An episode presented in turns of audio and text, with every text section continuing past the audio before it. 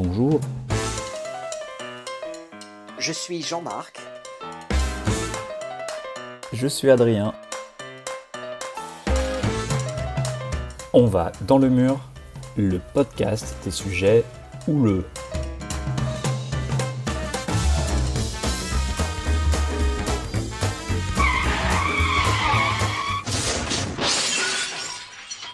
Bonjour Jean-Marc. Bonjour Adrien. Aujourd'hui, on va parler de planification écologique, un sujet fédérateur, mais qui peut-être nous emmène dans le mur. Ce qui est très important pour nos Français, c'est qu'on est attaché à la bagnole. On aime la bagnole.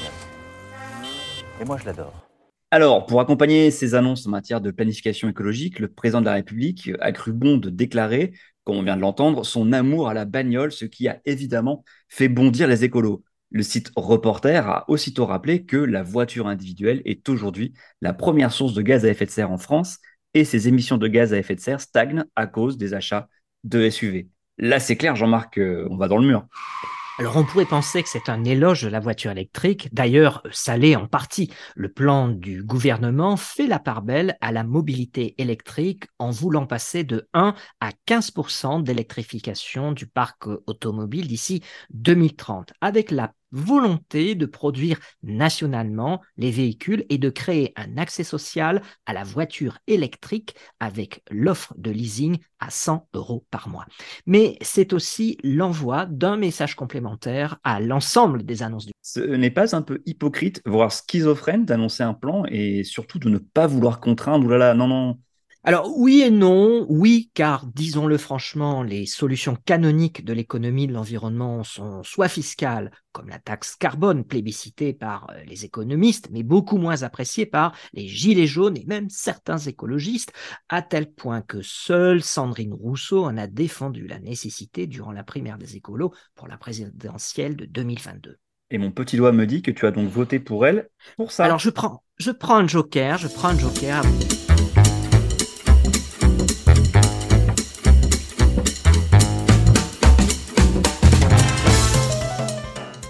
Les autres solutions sont soit les marchés à polluer, dont la simple évocation terrorise l'inconscient antilibéral des Français, ou les normes qui ne fonctionnent qu'à des conditions curieusement presque jamais remplies en matière de protection de l'environnement et notamment l'importance de la dureté des sanctions. Eh oui, c'est important, ces contrôles, ces sanctions. Eh bien, Macron n'y croit pas tellement plus qu'il ne croit pouvoir augmenter à nouveau la taxe carbone et il a des bonnes raisons pour cela. Il faut bien voir qu'il essaie de répondre à un état de l'opinion publique consciente de l'enjeu écologique, mais hostile à la contrainte et à l'effort sous toutes ses formes. Notre mode de vie ne serait pas négociable et en croire le politiste Luc Rouban qui a rendu compte de la situation française dans une note récente. Ah bon, parce que euh, le mode de vie pas négociable, Bush l'avait dit aussi, donc il y aurait une spécificité française dans ce domaine? Alors, en comparant l'Italie, l'Allemagne, le Royaume-Uni et la France, il relève que c'est en France que l'on tolère le moins l'idée que le gouvernement puisse rationner la consommation d'eau, de viande, l'usage de sa voiture, ou bien qu'il puisse faire payer des taxes supplémentaires sur l'énergie, que ce soit sur les carburants ou le gaz. Seules les mesures de rationnement de l'usage de l'avion ou de l'isolation des domiciles sont approuvées par une majorité. Pour autant, les Français ne sont pas tellement moins inquiets que leurs voisins euh, devant le changement climatique. En gros, on soutient euh, ce qu'on n'utilise presque pas ou euh, ce qui va permettre d'économiser de l'argent. Quoi. Donc, c'est pas seulement le président, mais tout le pays qui serait schizophrène. On est le pays qui veut l'écologie, mais qui enfile un bonnet rouge et un gilet jaune quand ça devient concret. Je voudrais d'ailleurs, au point où j'en suis, dire un mot de toutes ces questions d'environnement. Parce que là aussi, ça commence à bien faire. C'est plus complexe. Disons que les questions écologiques fragmentent la société et potentiellement la clivent. Ils peuvent la cliver durement une équipe de quatre sociologues a proposé un examen fin sur l'évolution du comportement des Français en fonction de leur rapport aux enjeux de la conversion écologique, du tri des déchets au choix alimentaire de déplacement. Énormément d'items sont passés en revue. C'est ça, il s'agit d'une étude appelée La conversion écologique des Français, contradiction et clivage, et qui est parue en 2022 comme d'habitude, on rappelle, hein, nos références sont toutes en description. Et donc, euh, cette étude, ça donne quoi, Jean-Marc? Alors, il serait trop long d'en parler ici, on vous met les sources en lien, mais les auteurs, à l'issue de cette démarche, pensent pouvoir regrouper les Français en quatre grands idéotypes, quatre grandes catégories. Où je suppose qu'on retrouve euh, les bobos adeptes de quinoa bio versus les accros euh, au SUV et au sport d'hiver. Eh bien, l'intérêt de l'étude, c'est de nous éloigner de cette caricature. Oh. Certes,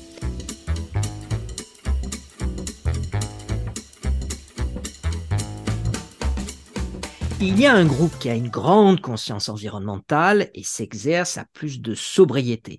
Il y a face à lui des adeptes toujours décomplexés de la société de consommation. Mais les deux groupes sont minoritaires. Ils ne représentent respectivement que 16,5 et 28% des Français. Le premier groupe est défini comme éco-cosmopolite, il est plutôt frugal dans son mode de consommation, moins d'électroménager, moindre procession d'automobile, moindre consommation de viande.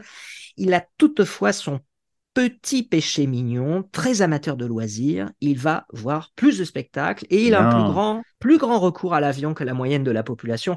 Tu vois bien. de qui je parle. notons bien, notons bien, 16,5% d'éco-cosmopolites, j'articule bien, d'éco-cosmopolites, frugaux, mais un peu hédoniste pour les loisirs. Cela ressemble beaucoup à la caricature du bobo quand même. Bah, dans ce cas, le bobo aurait un genre préférentiel, car ce groupe est constitué à 55% de femmes, et c'est le seul où la différence de genre soit marquée. Un point donc pour les écoféministes. Et ta chouchoute Sandrine Rousseau. Euh, encore un joker. Mais pour aller dans le sens de la caricature bobo, il est vrai qu'il est particulièrement surreprésenté à Paris et en grande ville. On retrouve euh, trois quarts de ce groupe dans les agglomérations de plus de 200 000 habitants.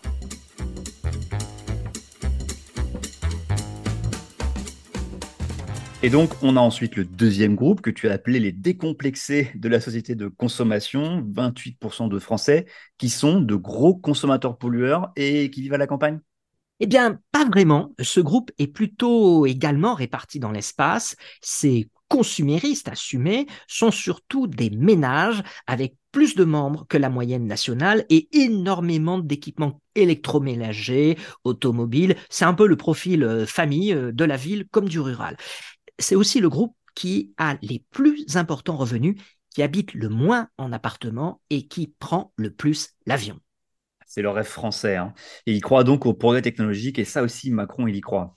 On aime la bagnole. Et moi, je l'adore. Oui, les ménages de ce groupe sont clairement une des cibles de la phrase de Macron sur la bagnole. Une bonne nouvelle pour la planification écologique est que ce dernier groupe, qui ne veut presque rien changer, est très minoritaire. Il ne représente que 28% des Français. Ah oui, mais les éco-cosmopolites, ceux qui seraient partisans d'une planification écologique sévère, sont encore davantage minoritaires. Ils sont seulement 16,5% des Français, comme tu viens de le dire. Oui, et même ces deux premiers groupes ne représentent qu'une minorité hein, de Français, moins de la moitié. C'est là que l'on sort totalement de la caricature du bobo et du bourrin. Il y a donc deux groupes qui viennent compléter le tableau des Français, les frugaux sans intention et les éco-consuméristes.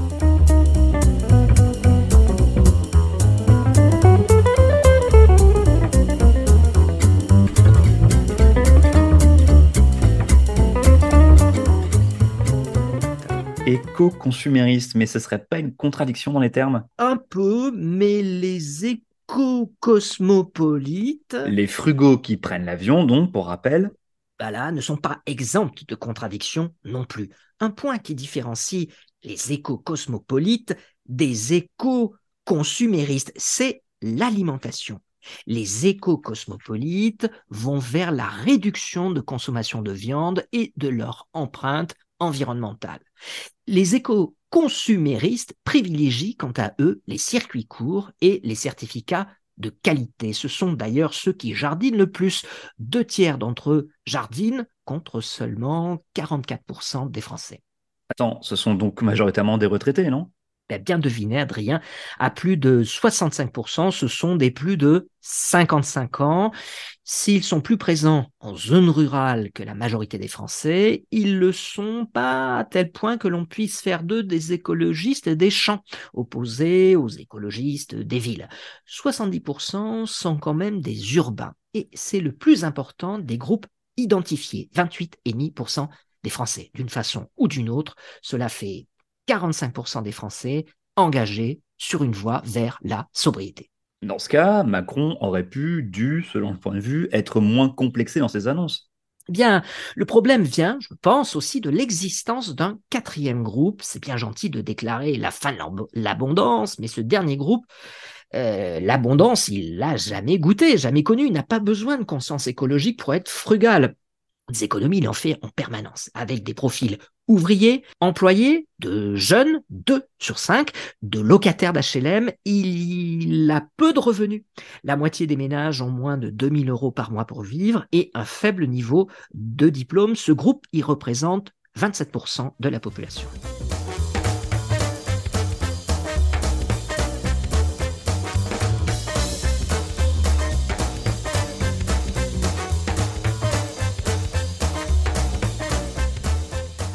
Résumons, nous aurions quatre groupes, je résume parce que sinon on s'y perd, hein. quatre groupes avec des quarts irréguliers de la société, un groupe du consumérisme assumé, 28%, un groupe de l'éco-consumérisme, 28,5%, le groupe le plus important d'un demi-point, les éco-cosmopolites, 16,5% des Français, et les frugaux sans intention, 28 ou 27% selon comment vous faites les arrondis, si je calcule bien. Mais quelle serait la conclusion alors, Jean-Marc? La société est-elle trop clivée pour bouger? Faut-il relancer une lutte des classes entre les consommateurs sobres et les consommateurs goinfres? Alors non, euh, le constat que l'on peut tirer de ces études, c'est que la société bouge. Elle montre que les gens évoluent au gré de la pénétration des enjeux du changement climatique ou de la biodiversité. Il n'y a pas besoin d'être fataliste, même s'il n'y a aucune raison de croire que l'État puisse être euh, en avance sur la société. Pour revenir à la bagnole que l'on adore, les personnes qui se sont habituées à la voiture peuvent aussi s'en déshabituer. ce serait faisable sans taxes, sans interdiction.